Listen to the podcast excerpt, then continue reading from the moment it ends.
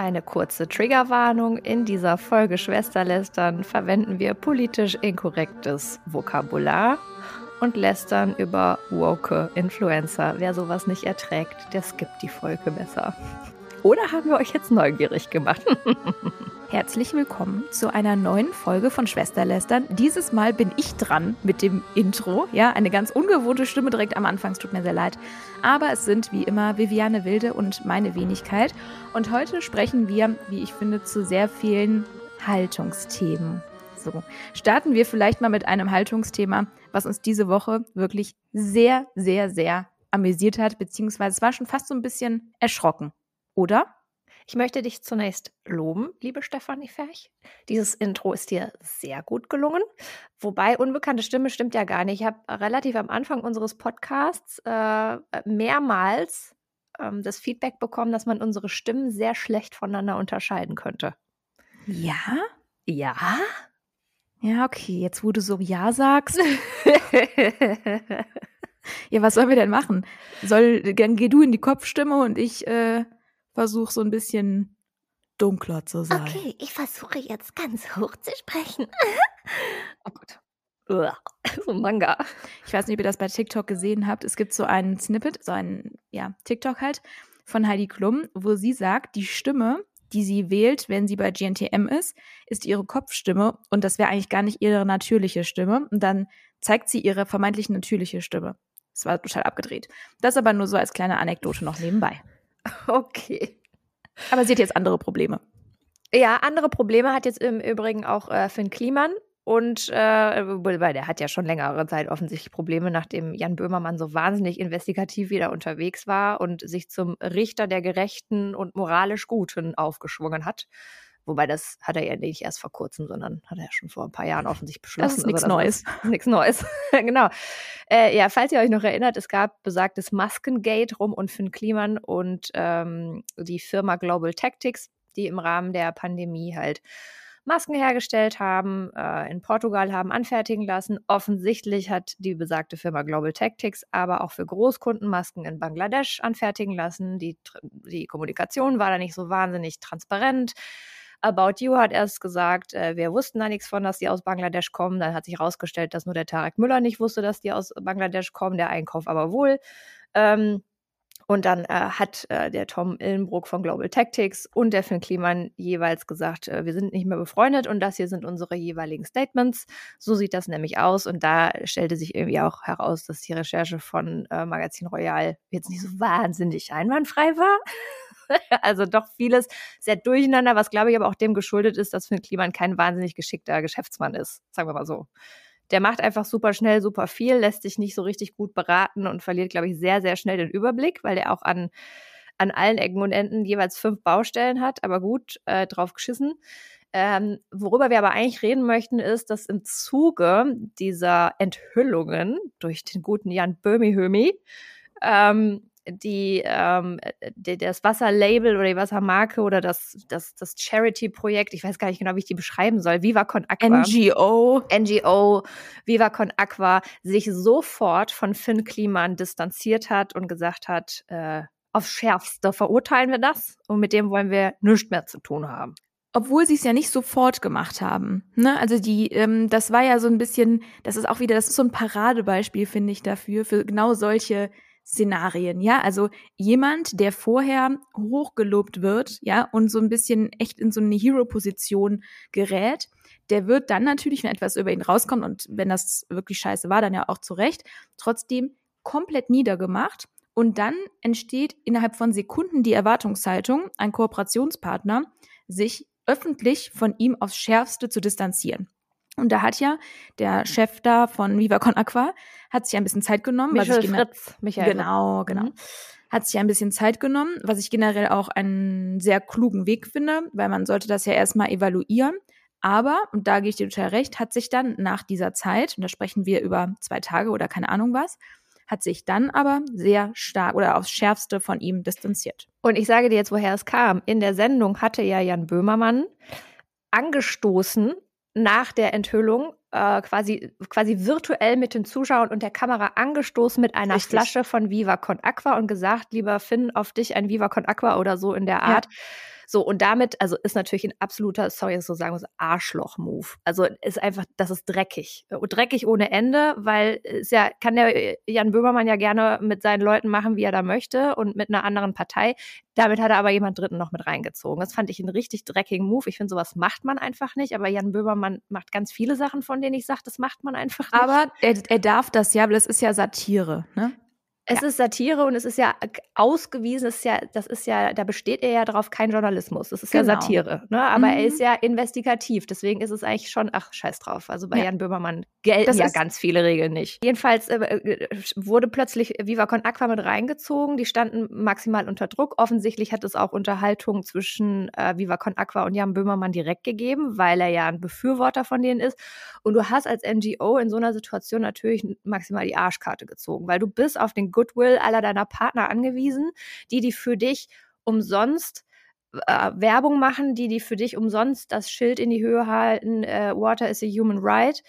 Äh, darauf sind sie maximal angewiesen. Und wenn sich dann einfach so eine Situation ergibt, gerätst du ganz schnell in eine wahnsinnig unangenehme Situation. Ich glaube, am Ende des Tages, selbst wenn sie anders darüber gedacht haben und gerne anders gehandelt hätten, mussten sie sich von Finn Kliman distanzieren, einfach um ihre anderen Partner nicht zu verlieren. Insofern finde ich es, ja, im Grunde genommen finde ich es dann wiederum einen anständigen Move, im Nachhinein jetzt hinzugehen, nachdem es nochmal transparent aufgedröselt wurde, was in, diesem, in dieser Maskenenthüllung tatsächlich alles passiert ist und nicht passiert ist, zu sagen, wir haben uns bei Finn entschuldigt und es, wir ziehen es durchaus in Betracht, wieder mit ihm zusammenzuarbeiten. Das finde ich schon anständig, aber du siehst einfach, und das ist ja nicht nur in Jan Böhmermann, Nein. Äh, weiß der Geier was Phänomen, sondern das ist ja ein Phänomen, was auch ein Stück weit durch soziale Medien bedingt wird, wie schnell du einfach dich entscheiden musst, auf welcher Seite du stehst. Ich finde, das ist also für mich persönlich so krass anstrengend zu beobachten. Mhm. Also dieses, ist ja fast ein Rollercoaster of Emotions, ja, und dieses nicht nur äh, beurteilen, sondern wirklich auch aufs Schärfste verurteilen, ganz unterschiedlicher Stakeholder, ja. ist so ein schmaler Grad. Ne? Also erstens ist ja auch jeder der Meinung, er sei wirklich ein Richter, ja, über Fink Diemann, über ganz viele andere Personen. Und jeder der diese Meinung nicht zu 3000 Prozent teilt, und das heißt nicht, wie du richtig sagst, dass man die andere Seite für gut befindet, ist automatisch der Feind. Und das finde ich so einen schlimmen Move und das zeigt halt auch so krass, bei jeder Person, die gerade hochgelobt wird oder sonst irgendwas, und das mögen wir Deutsche ja ganz gerne, du kannst innerhalb von einer Stunde die Bakterie unterm Teppich sein in Deutschland. Ja, vor allem, wenn du nicht äh, sofort mit der mit der Meinung einer bestimmten Bubble mitgehst. Und das ist ja noch nicht mal ja. Otto Normalverbraucher Mainstream, weil wir beide sind ja auch in einer bestimmten Marketing-Bubble unterwegs, die aber extrem hohe Schnittmengen mit der Woken-Bubble hat. Und wenn du da nicht ganz eindeutig dich auf die Seite der vermeintlich Guten schlägst, dann bist du sofort irgendwie der, der Antichrist, dann wählst du auch AfD. Also das kann gar nicht ja, anders sein. Ja. Und dann bist du Fangirl von Sarah Wagenknecht. Weil die ja ist ja, die ist zwar links, aber die ist ja auch sehr nah an der AfD. Richtig. Die ist links, aber sehr rechts. Ja, genau. Sowohl als auch, äh, ne, irgendwie äh, links von Genghis Khan, rechts von Idi Amin oder umgekehrt. Also Wahnsinn. Ähm, und ich finde, das ist so eine, äh, wir haben eigentlich, muss ich wirklich sagen, ich hatte irgendwie gehofft, dass wir über die Jahre es lernen oder äh, lernen, Social Media als ein Werkzeug der gepflegten Streitkultur zu nutzen. Es funktioniert aber nicht, weil der Mensch kacke ist. Es funktioniert und es wird immer schlimmer und es wird immer schlimmer und es wird ja auch immer dieses Verlangen nach simplifizieren. Ich möchte gerne vorgeschrieben bekommen, wer ist gut und wer ist böse. Und diese Graubereiche, die sind mir ja viel zu kompliziert. Da müsste ich mich ja gedanklich mit irgendetwas auseinandersetzen. Da müsste ich mich im Zweifel in die eine oder andere Seite hineinversetzen und das wäre nun wirklich zu viel verlangt. Das ist ja schon, das ist ja irgendwie so der Default bei ganz vielen Leuten und das ähm, das, das funktioniert auch nicht, wenn du einfach sehr schnell was in die Tastatur hauen möchtest und zu, zu den Guten dazugehören willst. Ne? Ja, und den Mitteilungsdrang einfach extrem hast bei Dingen, bei denen du eigentlich nur ein mini, mini, mini Ausschnitt weißt. Ne? Also ich finde, es wäre halt auch vielleicht mal angebracht zu sagen, da äußere ich mich nicht zu, also das nicht zu schreiben, sondern sich einfach nicht zu äußern. Oder ich kläre es vielleicht erstmal, wie äh, am Beispiel About You, Tarek Müller, der einfach hätte sagen können, äh, Freunde, pff, also mir war das nicht bekannt, aber ich muss es vielleicht erstmal klären. Ja, ich meine jetzt als Person des Ja. nicht öffentlichen Lebens, ne? Oder Ja. in keinem Zusammenhang steht. Das ist ja das Krasse. 99,9 Prozent der Personen, die sich dazu geäußert haben, haben ja gar nichts damit zu tun, wollen aber trotzdem ihre Meinung loswerden und haben offensichtlich nicht das Bewusstsein darüber, dass sie ein Mini-Mosaiksteinchen vielleicht auch nur wissen. Ne? Und Ja. man hört ja auch von niemandem, boah, das kann ich gar nicht beurteilen, weil, da, also da weiß ich so viele Dinge nicht zu. Das, das hört man ja eigentlich nie. Dann bist Nee. du ja direkt uninteressant. Ja. Du musst dich entweder auf die weiße oder auf die schwarze Seite stellen. Und das finde ich einfach so extrem anstrengend. Und ich finde es vor allen Dingen, das finde ich mit am schlimmsten, es ist so vorhersehbar.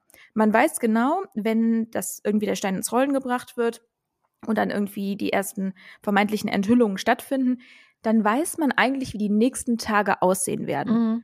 Der wird Es erst ist in den immer Dreck das Gleiche. gezogen, Und es sind auch immer, das die Gleiche. gleichen Akteure. Es sind Immer. auch immer die gleichen Leute, die sich äußern, die an sich mit der Sache, also noch nicht mal mit dem Thema was zu tun haben, sondern einfach nur eine Reichweite haben und glauben, sich durch ihre Bekanntheit erlauben zu können, sich zu jedem Mist äußern zu dürfen.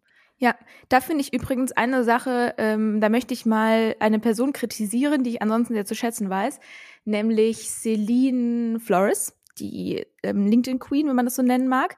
Ich folge ihr an sich sehr gerne, weil ich glaube, sie hat das Personal Branding Spiel echt ganz gut verstanden. Sie hat aber auf der OMR einen Vortrag gehalten, den ich mir nach dem Livestream angeschaut habe.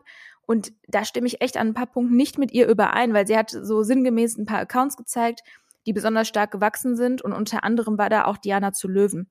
Und dann war so ein bisschen ihr Appell, was macht die gut? Sie springt halt auf alle, also zumindest habe ich es verstanden, sie springt auf akute oder aktuell relevante Themen drauf und gibt ihren Senf ab. Und das ist ja total smart, weil das finden ganz viele interessant. Ey, ich finde das so schlimm. Das nennt man Trendsurfing. Ich finde Das, das, nennt so man schlimm. Fähnchen im Wind. ja, ja, Fähnchen im Wind und auch dieses, dann maßt man sich ja auch an, sich über alles und jeden ein Urteil erlauben zu können. Ne? Ja. Und auf der anderen Seite ständig einen, ich sag's jetzt mal, wie es ist, auf Gutmensch machen, aber gar nicht merken, was man vielleicht mit dieser Art von Urteil auch bewirkt, wenn man eine große Reichweite hat.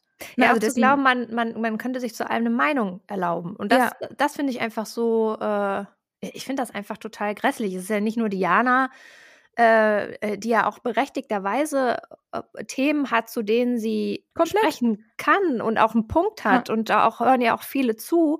Nur es bedeutet nicht, dass du automatisch dich zu allem äußern kannst und auch zu allem eine Meinung haben musst und dann erwartest, dass dir alle äh, dann zustimmen. Und äh, ist, das meine ich halt damit, wenn ich sage, okay, die Reichweite äh, ist nicht die Voraussetzung dafür, Meinungsführer zu sein in irgendeinem Punkt.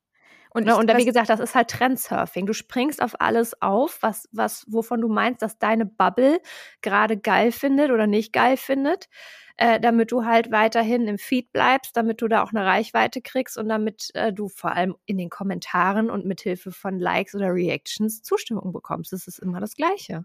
Und ich finde, man darf halt bei sowas auch nicht vergessen, man kann das ja inhaltlich, wenn man es unbedingt äußern möchte, sich äußern möchte, kann man das ja inhaltlich kritisieren. Man darf aber trotzdem, finde ich, nicht vergessen, man spricht über eine Person, ja, Mhm. und die kriegt das alles mit. Die kriegt schon genug Scheißnachrichten, ne, auf einem Niveau wirklich jenseits von Gut und Böse. Was wäre denn, wenn die Person mental nicht stabil genug ist, um das alles zu ertragen Ja. und sich irgendwas antut oder sowas? Was wäre dann? Würden Ja. dann am nächsten Tag alle angekrochen kommen, um Gottes Willen, nee, so meinte ich das ja nicht? Nee, so ist ja, da ist ja dann häufig die Argumentation, ja, äh, du hast dich mal dafür entschieden, dass du eine Person öffentlichen Lebens bist und dann musst du damit umgehen können. Ich weiß nicht, ob man das muss. Ich, ich, als ich früher noch viel aktiver war bei Facebook zum Beispiel, da war irgendwie für mich Instagram, also es ist wirklich Jahre jetzt schon her, ne? Und wirklich sehr aktiv, sehr involviert auch in Diskussionen und in Kommentarspalten. Und wenn ich da Gegenwind bekommen hat von Leuten, also es war manchmal extrem intensiv und ich muss sagen, ich bin ja niemand, mich kennt ja keine Sau. Da, da, also das ist mir ja schon teilweise die Lindenthal schon. äh, Lindenthal ist Prominenz. Wenn ich hier in den Stadtwald gehe, mal da fragen die alle nach dem Autogramm. Ähm, nee, der, die, also die Rewe-Kassiererin, die kennt mich auch. Äh, da, das ist mir dann schon an die Nieren gegangen. Obwohl, ja, und das ist ja nur im kleinsten privaten Rahmen. Und jetzt stell dir vor, Gott und die Welt und Diana zu Löwen setzen sich da auch noch drauf. Ja. Also dann ist er scheiße. Ja, also deswegen, ich finde, das sollte man irgendwie nicht vergessen, dass man sich da das Maul zerreißt über eine Person, die übrigens vielleicht auch noch eine Familie hat, ja? Oder sowas. Also ja. ich finde, das ist immer so sehr, sehr kurz gesprungen. Und das heißt, wie gesagt, 0,0 dass man das inhaltlich gut findet, aber man muss doch eine gewisse Art von Differenzierung auch irgendwie mal, ja, keine Ahnung, machen, wenn man sich so krass äußert. Also, Aber das sind unsere Wunschvorstellungen, äh, Steffi. Das hat ja, ja mit der weiß. Realität nichts zu tun. Äh, so. Leider. Im Übrigen, äh, das ist ein guter Punkt, eine gute Überleitung zu einem Zwischenthema. Da wollen wir uns jetzt gar nicht weiter drüber auslassen. Aber ich meine, der Prozess von Amber Heard und Johnny Depp ist ja jetzt vorbei. Äh, ja. gestern ist das Urteil gefallen. Wir wissen jetzt alle nicht mehr, was wir mit unserer Zeit anfangen sollen. Wir vermissen äh, Camille Vasquez und Ben Chu. wir vermissen sie alle so schrecklich. Ähm, Nein, aber was halt deutlich ist, ich glaube, wir haben ja noch nie, also äh, ich glaube, ein, vergleichbarer Fall war wahrscheinlich damals ähm, Kachelmann. Na ja, Kachelmann, aber der war ja nicht international der Fall. Nee, das stimmt. Aber O.J. Simpson wäre damals so ein Fall gewesen, hätte es damals schon TikTok und Co. gegeben. Das ist ja, wäre eine ähnliche Tragweite gewesen. Ja, oder der Regisseur, wie hieß er nochmal? Uh, nee, Weinstein. Weinstein, genau. Genau, um, und äh, ich meine, das war ja alles sehr bewusst gewählt, dass das in Virginia stattfindet, das Verfahren, damit es auch gestreamt werden kann. Das wollte Johnny Depp, äh, einfach damit im Rahmen des Prozesses klar wird, worum es eigentlich geht und damit da äh, die vermeintliche Wahrheit präsentiert wird. Aber darüber will ich gar nicht reden, sondern ähm, in den letzten sechs Wochen ist ja, war ja einfach der Teufel los. Auf TikTok, auf Instagram. Es drehte sich nur noch um Johnny Depp, aber insbesondere auch Amber Heard, die ja nun wirklich, wirklich einstecken musste. Also ich habe jetzt für die Frau keine wahnsinnigen Sympathien. Ich empfinde die als gute Schauspielerin. Also das hat sie, glaube ich, auch im Prozess bewiesen, dass sie keine gute Schauspielerin ist. Und an sich, ich meine, was habe ich, was habe ich ein Recht, diese Person zu beurteilen? Kennen die halt ja nicht. Ne? Wir, sind ja, wir sind ja hier in Lindenthal nicht befreundet mit ihr. Nur bei Facebook sind wir Freunde. Nein, aber ich, ich versuche mir halt einfach vorzustellen, du hast dich in eine Situation gebracht, äh, wie auch immer du das hingekriegt hast, indem du, weiß ich nicht, maßlos übertrieben hast, irgendwie gemerkt hast, scheiße, ich muss noch mehr übertreiben, damit die Leute mir endlich glauben. Also für die war ja irgendwann ein Punkt erreicht, da kann, konnte sie nicht mehr zurück. Da ja, konnte sie ja nicht mehr sagen, mhm. äh, scheiße, ja, so schlimm war es doch nicht, ich habe Mist gebaut, das war eine falsche Anschuldigung. Das, das, äh, diese Möglichkeit hatte sie ja von vornherein nicht, also musste sie einfach noch einen draufsetzen. Durchziehen, ja. Durchziehen, durchziehen, durchziehen. Ähm, das hat ihr jetzt im Endeffekt nichts gebracht, außer wahnsinnig viele schlimme, furchtbare Memes. Und die mich, muss ich sagen, als Außenstehende ja wahnsinnig erheitert haben. Ich fand es ja teilweise wirklich brüllend komisch. Nicht nur die Memes, sondern auch, was man im Prozess sehen konnte. Aber wenn du dir dann vorstellst, du bist diese Amber Heard, die irgendwie seit einem Jahr Mutter ist, ähm, und hast irgendwie deine Schwester, die auch irgendwie halb schief gewickelt ist und dein ganzes Privatleben wird vor der Weltöffentlichkeit äh, ausgeschüttet und zerpflückt und das ganze Internet macht dich über dich macht sich über dich lustig. Ich äh, also ich kann mir gar nicht vorstellen, wie es der Frau geht. Jetzt immer ne, also ich wünsche niemandem sowas, niemandem. Furchtbar, einfach nur furchtbar. Jetzt kann man da auch wieder sagen, auch wie bei einem Finn Kliman oder wie auch immer, nur, äh, die hat sich ja ausgesucht, in der Öffentlichkeit zu stehen. Naja, aber nur weil jemand per Beruf oder qua Beruf in der Öffentlichkeit steht, hat ja noch lange nicht äh, Otto Schmitz aus der Nagelgasse das Recht, ähm, denjenigen äh, be zu beleidigen oder zu verurteilen. Denken halt leider alle. Ne, ja. das ist, da kommen wir wieder zu dem Ursprungsproblem. Ähm, es denkt halt jeder, nur weil er einen Account hat, auf einer Social-Media-Plattform. Alle würden ihn bitten, seine Meinung oder ihre Meinung abzugeben. Das mhm. ist halt so, das, und das offenbart sich halt immer wieder, egal ob das jetzt bei einem Prozess war, wie der von Amber Heard und Johnny Depp, oder ob das bei dem Fall Finn Kliman der Fall ist. Ja, das ist, ähm, ich finde das einfach, das, das sind so ein bisschen die Abgründe der Menschheit, finde ja. ich. Und ähnlich wäre es bei Kachelmann gewesen, wenn, ne, also, aber das war zu einem Zeitpunkt, da war halt dieses, diese Kommentarkultur, noch nicht so wahnsinnig ausgeprägt, wie es jetzt der Fall ist. Ja, ich habe da ja lustigerweise äh, meine Bachelorarbeit zugeschrieben. Ähm, die Medienskandalisierung hieß das, weil ich das damals schon einfach mega interessant fand, weil mh, mm, da ging es mir drum, dass ich es extrem krass fand, wie wenig objektiv die Medien über diesen Fall berichtet haben. Also in mhm. meiner Wahrnehmung, das war die These, die ich aufgestellt habe, war das alles andere als eine äh, journalistisch wertvolle Arbeit. Ich habe mir jetzt alles aus dem Gesicht gefallen äh, in dem Moment, als ich realisiert habe, dass Alice Schwarzer für die Bild-Zeitung berichtet. Da habe ich gedacht, okay, irgendwas läuft hier gerade maximal falsch in diesem Verfahren. Ich äh, raff gerade gar nichts mehr, was hier los ist. Ja, und die Bunte war ja auch super aktiv und hat dann die unterschiedlichen Frauen aufgesucht und ähm, also da hat man sich auch wieder meiner Meinung nach aufgeschwungen zu einem moralischen Richter, ja, mhm.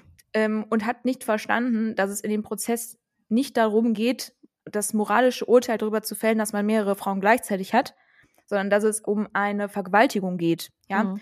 und ob die stattgefunden hat oder nicht. Und das hat leider Gottes nichts damit zu tun, ob er mehrere Frauen hatte oder nicht. Naja, das können ich Stunden drüber referieren. Auf jeden Fall waren das damals, äh, stimme ich dir total zu, ehrlich gesagt, Gott sei Dank, ja, für Kachemann, noch nicht die Zeiten, wo jeder Hans Wurst der Meinung war, er müsste da dringend seinen Kommentar oder seinen Senf zu loswerden. Ja, und irgendwie auch äh, gut für die ganzen Nutzer, weil er hat ja als An Anwalt den Ralf Höcker, äh, nicht so verwechseln mit Höcke, das ist der Ralf Höcker, der Anwalt, äh, durchaus ein streitbarer Charakter, sehr speziell. Ich glaube, der ist ein sehr genialer Verteidiger ja. äh, hat spezielle Positionen, äh, die ich aber nicht weiter kommentieren möchte im Politischen, aber als Verteidiger ist er, glaube ich, oder als Rechtsanwalt. Medienrechtler war er, ne? Also er hatte ja, ja Medienrechtler. Andere, ja, genau. genau. Als Medienrechtler, glaube ich, einer der besten in Deutschland. Uh, und er hat ja wirklich für Kachelmann dann einiges auch nochmal erstritten. Und das war ja damals nur im Rahmen der klassischen Medien eigentlich Richtig. der Fall. Jetzt stell dir vor, das wäre geboomt in den, in den sozialen Medien. Ich glaube, da wäre der Höcker heute noch dran. Äh, ja. Weil der ist da auch echt gnadenlos, ne? Ja, er hat ja im Nachgang, und das ist auch wieder sowas, dafür hasse ich manchmal so krass Medien, das wird dann nämlich nicht erwähnt, dass im Nachgang an den Prozess, nachdem man diesen Mann, wie, wie gesagt, abseits jetzt von äh, einem Urteil über das Moralische, mh, hm, hat er ja noch super viel gewonnen. Ne? Also mhm. er hat ähm, dann halt ähm, Verfahren angestoßen gegen halt eine bunte und ich weiß nicht, wie die ganzen Blättchen hießen und ähm, hat gewonnen. Und das wird dann nämlich nicht erwähnt. Und was ja. bleibt, ist das Urteil, in Anführungszeichen, was die vermeintlichen Journalisten abgeben, wenn sie da ihre Meinung, weil nichts anderes ist es, es ist ihre, es ist ihre Meinung ja. äußern. Und das und war keine objektive Berichterstattung. Nein, das war keine objektive Berichterstattung im Fall Karaman. Nee. War es jetzt aber auch nicht im Fall Depp und Hurt. Also nee, das ist korrekt. es war ja schon noch äh, äh, extrem eingefärbt und äh, ja, das ist spannend. Aber das, ich bin mal gespannt, wenn es nochmal zu solchen High-Profile-Fällen kommt, irgendwie zwischen Prominenten. Sowas gibt es ja hier in Deutschland nicht. Äh, ob wir dann sowas ähnliches erleben werden. Ja, es bleibt, es bleibt spannend. Vielleicht kriegen wir aber jetzt ganz gut die Kurve zu Spanien, die ja in der letzten Woche war es, glaube ich, äh, zwei Sachen announced haben. Einmal, dass sie den Menstruationsurlaub einführen und einmal, dass sie ein Gesetz gegen Catcalling etablieren. Mhm. Korrekt? Ja, so ist das. Äh, ich habe äh, ich habe es auch irgendwie, irgendwie nur so am Rande mitbekommen und ähm, ich war dann, ich war dann von den News schon wieder so latent abgefuckt, aber gar nicht wegen der Sache an sich, sondern einfach, weil mir die woke Bubble das in mein Newsfeed reingespielt hat. Und die setzen sich natürlich, also die ganzen äh, Ultrafeministinnen, die setzen sich halt dann sofort auf so ein Thema drauf und ich habe dann einfach keine Lust mehr dazu. Ich will mir das dann auch gar nicht mehr angucken, aber das habe ich jetzt natürlich gemacht. Ähm, die, äh, also in, in Spanien ist es halt jetzt so, dass Frauen oder menstruierende Personen, so sind wir mal ganz korrekt, genau. ne, ähm, in Spanien äh, bis zu drei Tage bezahlten Urlaub nehmen könnten äh, im, im Monat, genau, wenn sie ähm, Periodenbeschwerden oder Schmerzen haben. Genau, richtig. Und jetzt mal abseits vom Inhaltlichen, finde ich es vor allen Dingen wirklich, da kann man sich wieder nur hier die Facepalm machen, ja, dass vor allen Dingen unter den ganzen Beiträgen Männer sich ihr Urteil erlauben, ja, beziehungsweise meinen, das beurteilen zu können. Ja, ich habe eben ja schon in unserem Vorgespräch gesagt, das ist wie mit nicht sehenden Personen über Farben sprechen. Ja. Du, also, das ist überhaupt nicht böse, aber das könnt ihr gar nicht beurteilen. Ja. ja. So. Ich kann ja auch nicht eine Infrastruktur für eine blinde Person bauen. Das funktioniert nicht. So. Das stimmt. Und, also, das finde ich wirklich, und jetzt mal abseits dessen, dass sie, finde ich, per se nur eine beschränkte Berechtigung haben, sich dazu zu äußern, die Art und Weise, wie sie sich geäußert haben, das zeigt mir manchmal, dass so manche Feministinnen genau so gut ist, wie sie ist, weil offensichtlich mhm. braucht es das, mhm. weil es immer noch so viele, es tut mir leid, geistig beschränkt, geistig beschränkte Männer in dem Fall gibt, die meinen, sie könnten Frauen an der Stelle so krass degradieren, dass ich wirklich mhm. kurz davor war, auszurasten. Ja, also das sind auch wieder so Fälle, da gebe ich dir vollkommen recht, was du gesagt hast, so, so genervt ich auch von diesem extrem feministischen bin, diesen, diesen, diesen, also wirklich diesen Extremen, mit denen kann ich eh nie was anfangen mit Extremen, ja, das ist mir alles immer zu doll, zu totalitär, ja. zu alles, ja, zu fatalistisch auch und, äh, aber dass wir an so einem Punkt tatsächlich noch in Diskussion reinkommen, weil ich meine, stell dir mal vor, also Typen, also Typen können es einfach nicht nachvollziehen. Du blutest im Monat vielleicht so, sagen wir mal, durchschnittlich fünf Tage und davon drei Tage so krass, dass jeder Kerl sofort in die Notaufnahme gehen ja. würde und sagt, Alter, ich habe hier gerade versehentlich irgendwie Aderlass angezapft, Dings, äh, ich verblute, glaube ich. Ja. Äh, das dann noch dazu mit teils echt unerträglichen Schmerzen, ja und auch Nebenwirkungen, Migräne, Übelkeit. Ähm, also das ist ja schon eine körperliche Einschränkung und ich will ja jetzt auch nicht zu sehr aus dem Nähkästchen plaudern, aber äh, also ich gehöre zu den Kandidaten, mich kannst du in die Tonne kloppen dann an dem Ja, man hat halt Tagen. auch das ist vielleicht wirklich schwierig vorstellbar. Man hat Brain Fog. Ne? Mhm. Also es ist schwierig, zwei Gedanken zu verknüpfen in dieser Zeit. Ja. Das ist wirklich, es ist so. Ne? Und ähm, das heißt ja nicht, dass wir jetzt währenddessen nicht arbeiten, aber ich finde einfach, da braucht es an der Stelle, ich würde mich ja auch nicht darüber äußern, wenn jetzt Männer eine ähnliche Herausforderung hätten, weil ich es nicht beurteilen kann. Das so. ist also mit einer, mit einer starken Periode zur Arbeit zu gehen und jetzt, wir reden jetzt einfach mal jetzt von Büroarbeit. Ich rede noch nicht mal von Arbeit am Band oder so. Ja. Das ist jetzt was ganz anderes. Aber so Büroarbeit mit Periode, einer starken Periode, ist ja auch bei allen Frauen unterschiedlich, aber bei denen, die wirklich äh, Schwierigkeiten damit haben und sehr darunter leiden und dann körperlich auch eingeschränkt sind, das ist ungefähr so angenehm, wie mit einer krassen Blasenentzündung zur Arbeit zu gehen. Ja. Und da haben die wenigsten Männer Erfahrung mit. Also weder mit dem einen noch mit dem anderen, weil Männer kriegen nicht so schnell Blasenentzündung. Aber jede Frau, die irgendwie öfter als dreimal eine richtig Hardcore-Blasenentzündung hatte, die weiß ganz genau, es ist eine absolute Qual, zur Arbeit zu gehen. Und die meisten Arbeitgeber Arbeitgeberinnen seltener, aber Arbeitgeber, die haben keine Vorstellung davon. Die nee. sagen dann, ja, komm, musst du halt öfter auf Toilette gehen. Ne? Ja, aber ich meine, ja. und jetzt so, das eine ist, du musst nur alle drei Minuten pinkeln. Das andere ist, du hast da jedes Mal, weiß ich nicht, einen halben Schlachtbetrieb in der Unterhose. Jesus. Um das jetzt mal anschaulich zu formulieren für die Herren der Schöpfung. Ein bisschen verbildlicht. So. Insofern, äh, ich finde das ähm, so, und das finde ich wiederum, wo ich denke, so, yeah, geil, Spanien ähm, endlich mal quasi äh, verrechtlicht, verstaatlicht, verschriftlicht, anerkannt, ja. was, womit Frauen zu kämpfen haben. Und das ist eben keine Selbstverständlichkeit. Das ist einfach genauso wie es eigentlich keine Selbstverständlichkeit ist, dass eine Frau eine Pille nimmt jeden Tag, damit Nein. sie nicht fruchtbar ist. Also es ist auch, das ist halt etabliert, aber das ist nicht ja, nur Normal. weil es bislang so war, aber, ist es ja auch nicht gut. Und andererseits, jetzt kommt Steffi, Gedanken, äh, Fico Facco. Stell dir vor, du hast eine Firma 90 Prozent deiner Arbeitnehmerinnen äh, oder Arbeitnehmer sind weiblich, also sind Arbeitnehmerinnen. Und äh, sag mal, du hast zehn verschiedene, du hast zehn Arbeitnehmerinnen. Die haben natürlich nicht alle gleichzeitig ihre Tage, sondern im schlimmsten Fall alle nacheinander. Obwohl die Mondphase sagt was anderes, aber okay. ja, und ihr Horoskop auch. Aber jetzt mal von einer ganz hardcore ökonomischen Perspektive gesehen. Wie berücksichtigst du das in deinem betriebswirtschaftlichen Plan? Weil du das, hast im Zweifel, mhm. wenn jede davon drei Tage das in Anspruch nehmen würde, drei Tage Produktivitätsausfall. Ja. Was macht man damit? Und, jetzt, und das finde ich, dann ist eine berechtigte Komplett. Frage, und, und das ist, glaube ich, auch der Grund, warum Männer sich abfacken, weil nun mal halt Männer häufig in der Rolle derjenigen sind, die jetzt da gerade betriebswirtschaftlich planen, dies, das. Und die natürlich auch nicht wollen in Deutschland, oh Gott, hoffentlich, ho hoffentlich kommt nicht der nächste Betriebsrat und will das auch bei uns haben. Weil dann haben wir wirklich ein buchhalterisches äh, Produktivitätsproblem, was auch immer. Aber wie löst du das? Ich finde, das ist ein sehr gutes Beispiel wieder dafür. Es ist ja nicht immer schwarz und weiß. Ja, ich finde es durchaus legitim, diesen äh, völlig zu Recht wahrscheinlich geäußerten Gedanken von einem Unternehmer oder von einem Gründer. Man kann das total äußern, finde ich. Ist überhaupt nicht schlimm. Ne? Die Frage ist aber, wie man es äußert. Mhm. Ja, und den Mann zum Beispiel, auf den ich mich eben bezogen habe, der hat nicht faktisch argumentiert und hat gesagt, hey, ich habe da irgendwie eine Schwierigkeit, vielleicht könnt ihr mir helfen. Ich weiß halt wirklich nicht, wie ich das dann machen soll, weil ich soll ja Frauen einstellen, aber auf der anderen Seite wird mir dann äh, sowas in Anführungszeichen in den äh, Weg gelegt.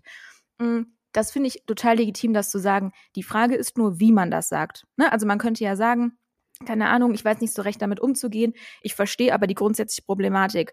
Womit ich wirklich ein großes Problem habe, ist, wenn man sich aufschwingt, wieder auch da zum Richter beurteilen zu können, wie weh oder wie stark man wirklich eingeschränkt ist während dieser Zeit. Ja. Und damit habe ich ein Riesenproblem. Ein Typ, ich weiß gar nicht mehr, auf welchem Kanal es war, da musste ich wirklich kommentieren, weil ich ansonsten wirklich körperlich übergriffig geworden wäre. Der meinte dann, ähm, genau, als eine Userin hat drunter geschrieben, das geht ja auch häufig einher mit bestimmten Nebenwirkungen, wie zum Beispiel starker Migräne bei einigen Personen. Da können wir ja auch durchaus ein Lied von singen, von mhm. diesem Krankheitsbild.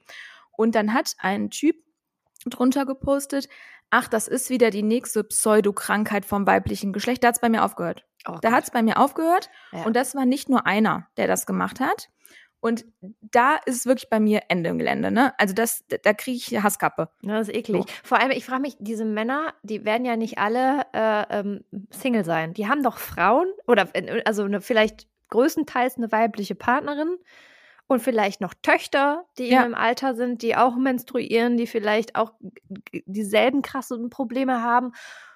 Gut, es kann natürlich sein, dass sie so wenig zu Hause sind, dass sie es nicht mitkriegen, aber Nee, da wird dann nicht drüber gesprochen. Ja. Ja, Sowas wird sein. Sowas wird sein. Es wird dann alles direkt in der schwarzen Tonne entsorgt. Und ich finde, vielleicht übrigens, vielleicht mal übrigens, äh, ähm, also Impuls, man, hör auf. Wie man damit, ähm, finde ich, ganz gut umgehen kann. Ja. Ich finde, man muss auch nicht direkt sagen, so, ja, alle Frauen sind jetzt für diese drei Tage dann irgendwie freigestellt.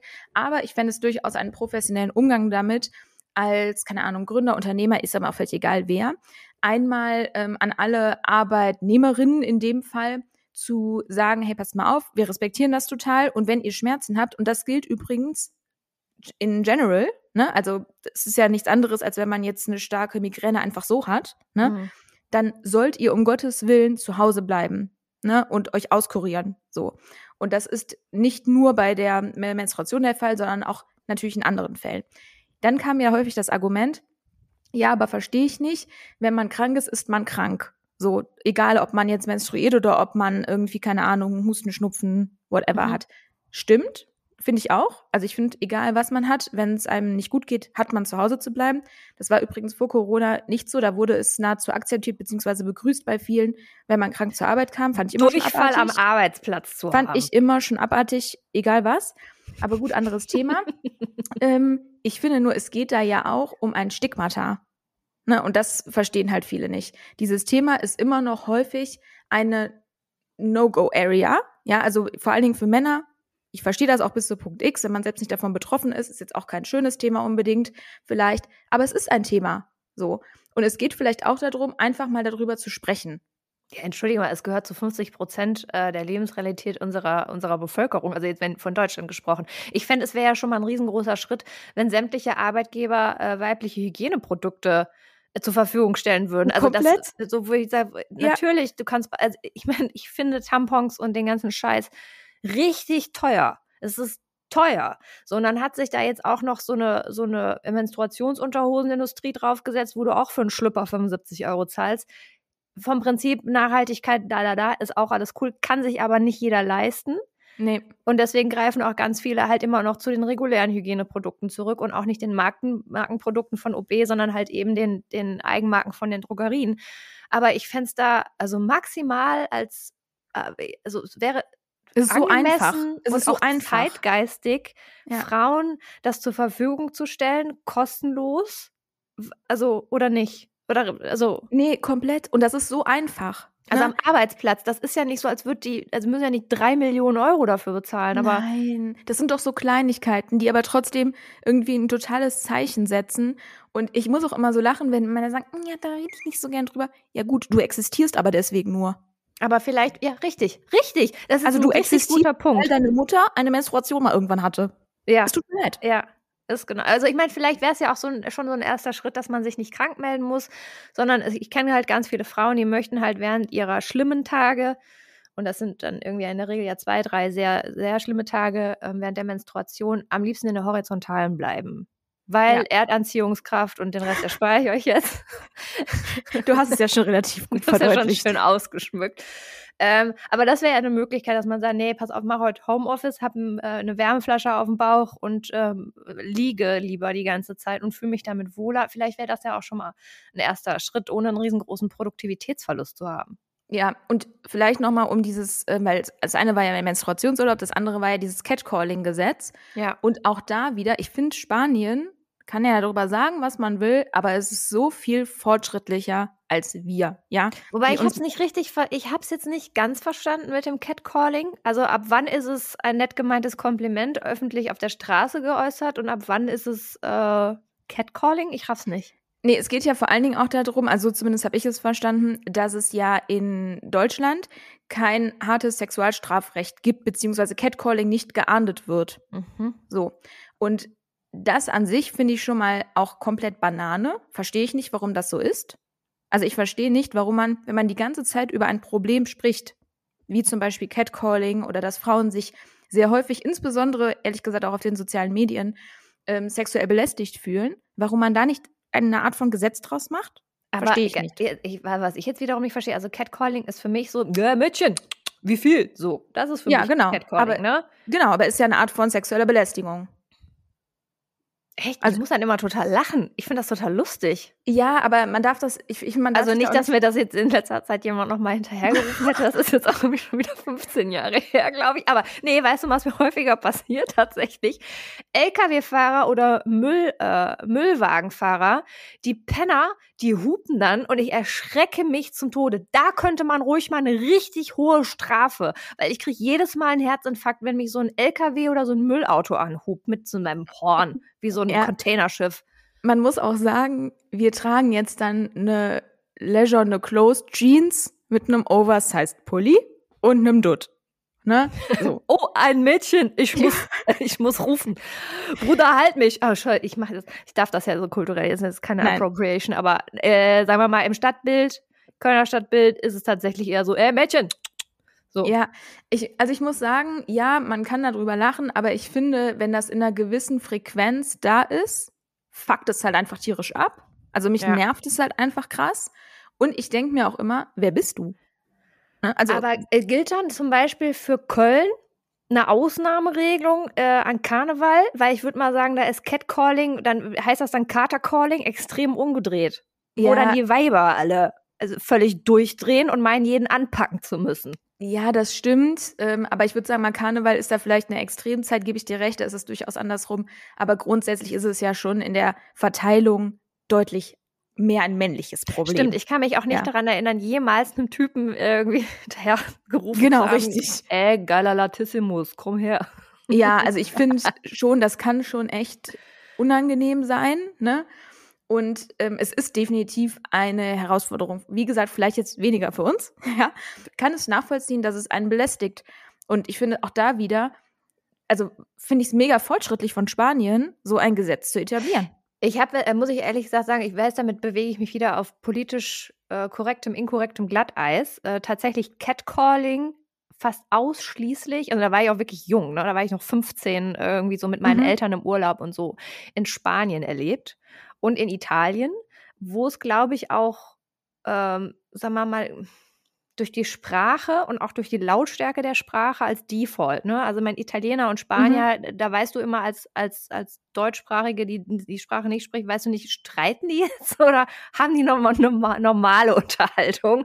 Weißt du, bei Arabern oder nicht bei allen Arabern, ne? aber bei, der, bei Menschen, die Arabisch sprechen oder in den verschiedenen Sprachen, äh, auch nicht genau ist das jetzt eine normale Unterhaltung oder haben die gerade richtig Beef, weil du es nicht äh, deuten kannst und vielleicht ist es dann einfach in Spanien oder auch bei den Italienern, ich will jetzt nicht sagen üblich, aber dass man, weiß ich nicht, das Wohlgefallen beim anderen Geschlecht eher etwas lauter über die Straße äußert und dass das da quasi nicht Tradition ist, aber dass es dort üblich ist. Ich weiß es nicht. Mhm. Aber mir ist es häufiger in Spanien halt als junges Mädchen vor allem ähm, widerfahren.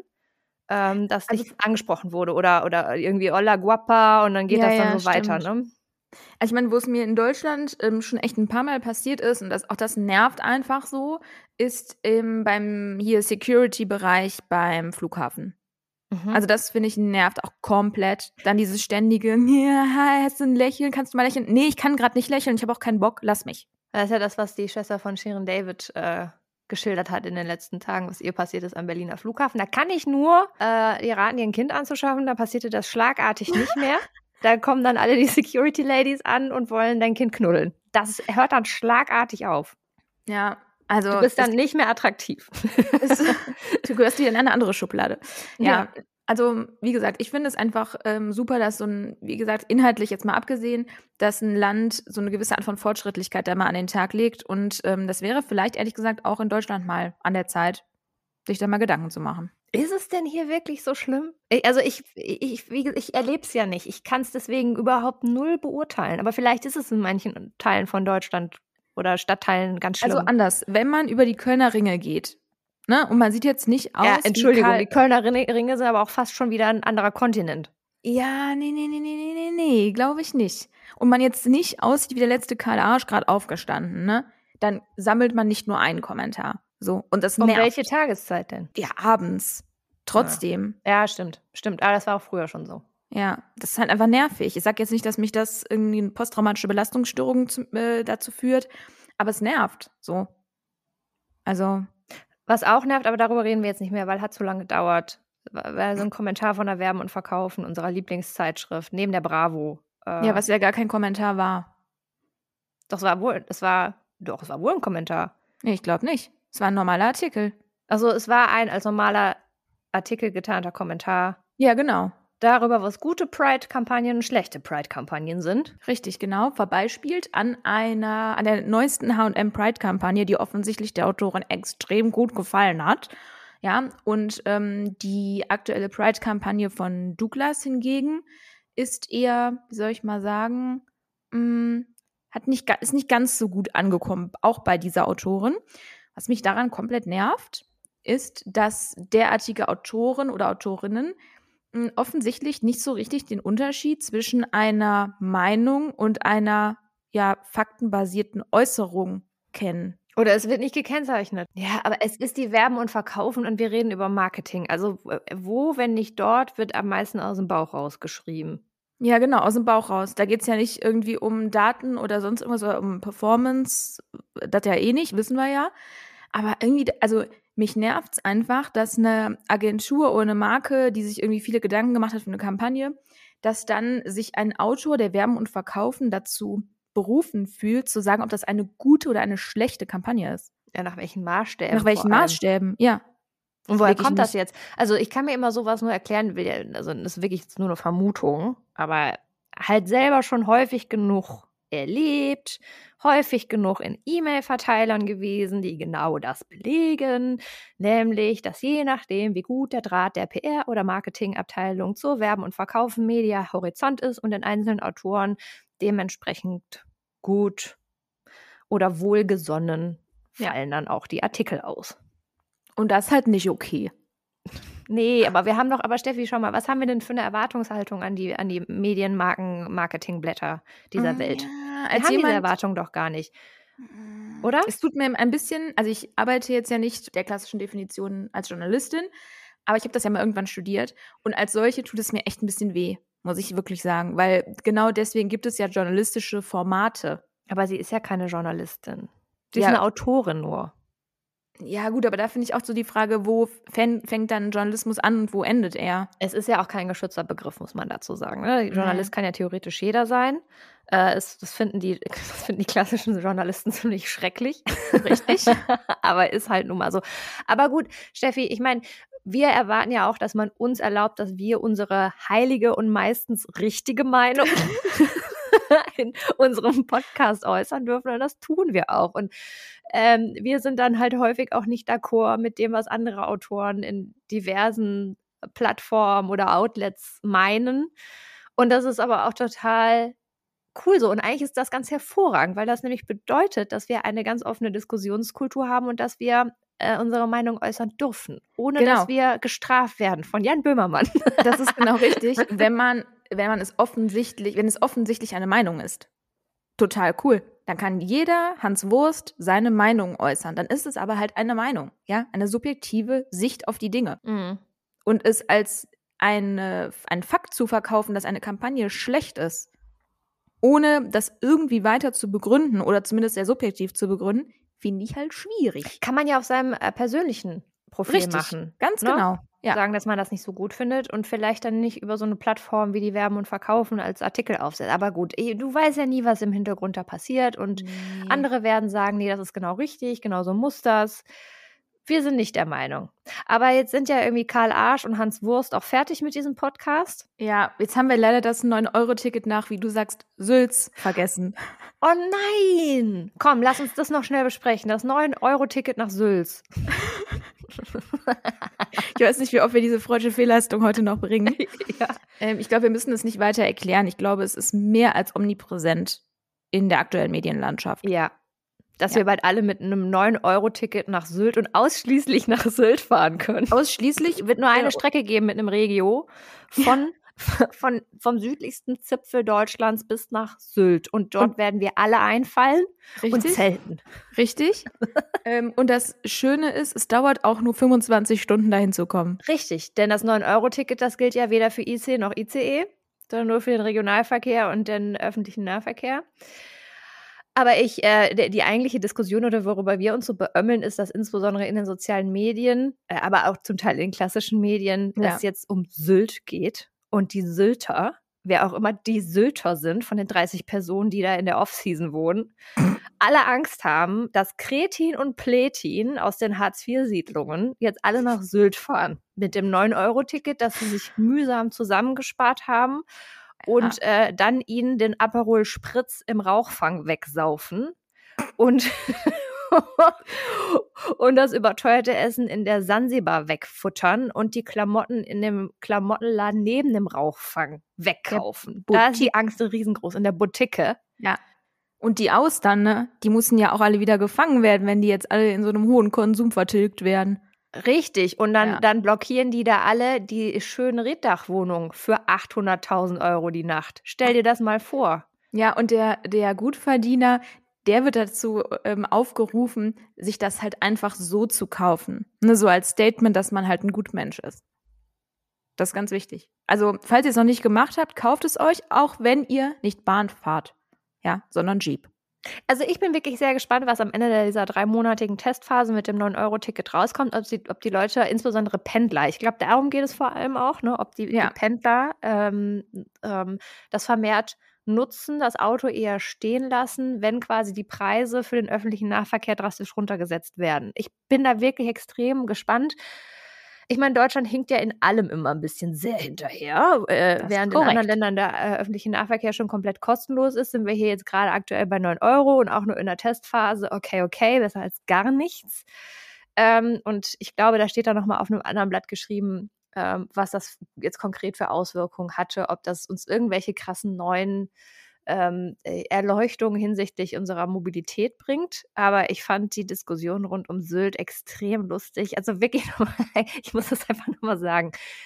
Die Leute, die jetzt endlich dank eines 9-Euro-Tickets, ja, weil sie einfach so eine eingeschränkte Kaufkraft haben, nach Sylt fahren können, was ich schon irgendwie bezweifle. Ich würde dann sagen, die fahren dann lieber eher nach Oberhausen ins Zentrum. Also, Das ist aber so. jetzt ein bisschen auch ein Vorteil, ne? Meinst du? Ja, ich Ja. komme halt vom Niederrhein. Also ich denke so aus Niederrheiner Sicht, ja. Nein, aber äh, die, die, wie wie soll das denn das Szenario sein? Zehnköpfige Familie Schmitz, haben die davor Angst? Zehnköpfige Familie Schmitz fährt mit dem 9-Euro-Ticket nach Sylt und macht dann da was. 25 Stunden, 25 Stunden. Ja, was machen die denn dann da? Die können sich keine Unterkunft leisten, die können sich kein Restaurant leisten. leisten. Also als ob jetzt Ballermann-Touristen nach Sylt fahren. Das ist doch diametral entgegengesetzt. Das sind zwei ja. völlig unterschiedliche Menschengattungen. Ich finde halt auch, ich finde es einfach so hart, dass man sich in Deutschland für was feiert, was ja komplett hinterwäldlerisch ist. Das snobistisch ist ja so, ohne Ende, hinterwäldlerisch und snobistisch. Ja, das ist ja so, wie wenn ein Unternehmen sich dafür feiert, jetzt einen Instagram-Account aufgemacht zu haben. Ja, du musst jetzt halt als nächstes acht Schulklassen überspringen, Junge. Ja. Ich weiß nicht, ob dir das bewusst ist. So. Und deswegen jetzt mal auch da wieder abseits vom Inhalt, die Art und Weise ist halt wieder so Banane. Ja. Ja, das stimmt ja. absolut. Also ich, ich, ähm, ich habe auch irgendwie ein bisschen Schwierigkeiten. Aber ich hoffe, dass sich BWL, Justus, Perlenpaula und sämtliche Elbletten, die an der App studiert haben, jetzt irgendwie wieder mal langsam beruhigen.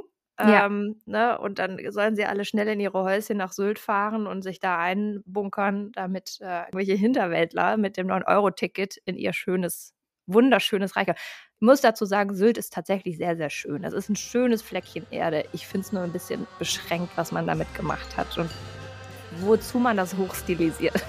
Ja, das, hat, das ist ja auch wieder gar nicht Teil der Diskussion. Es wird ja. einfach da der Bock zum Gärtner gemacht. Ich kann nur allen empfehlen, nutzt das 9-Euro-Ticket und kommt mal nach Sülz. Hier ist, hier ist es auch schön. Äh, hier, da kann man auch ganz gutes Eis essen und ähm, dann könnt ihr auch mal nach Lindenthal kommen und dann sehen wir uns und winken uns freundlich zu. Vielleicht kriegt der von mir auch ein Autogramm. Weil, haben wir jetzt cool. gelernt, in Lindenthal bin ich prominent. Ja, das definitiv, vor allen Dingen im Rewe. Gut, in dem Sinne würde ich sagen, Woche dat. Noch nie so eine so lange Folge gehabt. Tschüssi, ja. bis bald.